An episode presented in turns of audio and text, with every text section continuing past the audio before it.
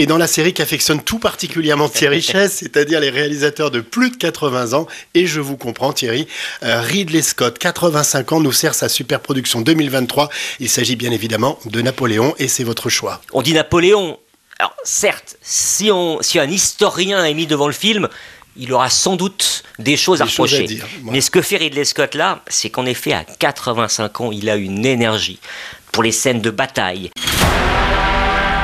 Attendez On est sur la glace C'est un piège Retirez-vous Pour tout, tout, ce qui est épopée, qui est absolument renversant. Et puis, c'est porté par un acteur qui est quand même dingue. Ce Joachim Phoenix, décidément, on peut tout jouer. J'ai trouvé la couronne de France dans le ruisseau.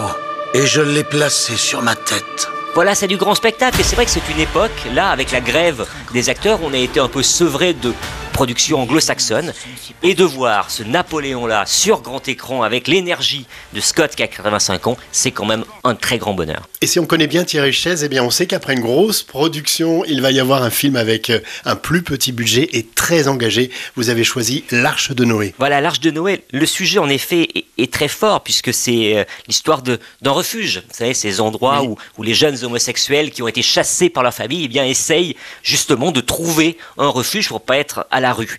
Et là où le, réalisateur Brian Marciano, c'est son premier long métrage, est très fort, c'est que il s'empare de ce sujet, mais il fait vraiment un film. Parce que on est dans la tête, en fait, euh, d'un jeune homme joué par Finnegan Oldfield qui débarque là, il fait un TIG, un travail d'intérêt général, donc il est là mais il a qu'une envie, c'est de repartir au plus vite. Et donc au début, tout ça lui casse la tête, il y a beaucoup de bruit, les personnages expriment une envie de vivre puisqu'ils en ont été privés, et petit à petit, nous comme lui, on va s'attacher à eux. C'est extrêmement fort. Et dans un second rôle, qui est celle qui joue la directrice du lieu, c'est Valérie Lemercier.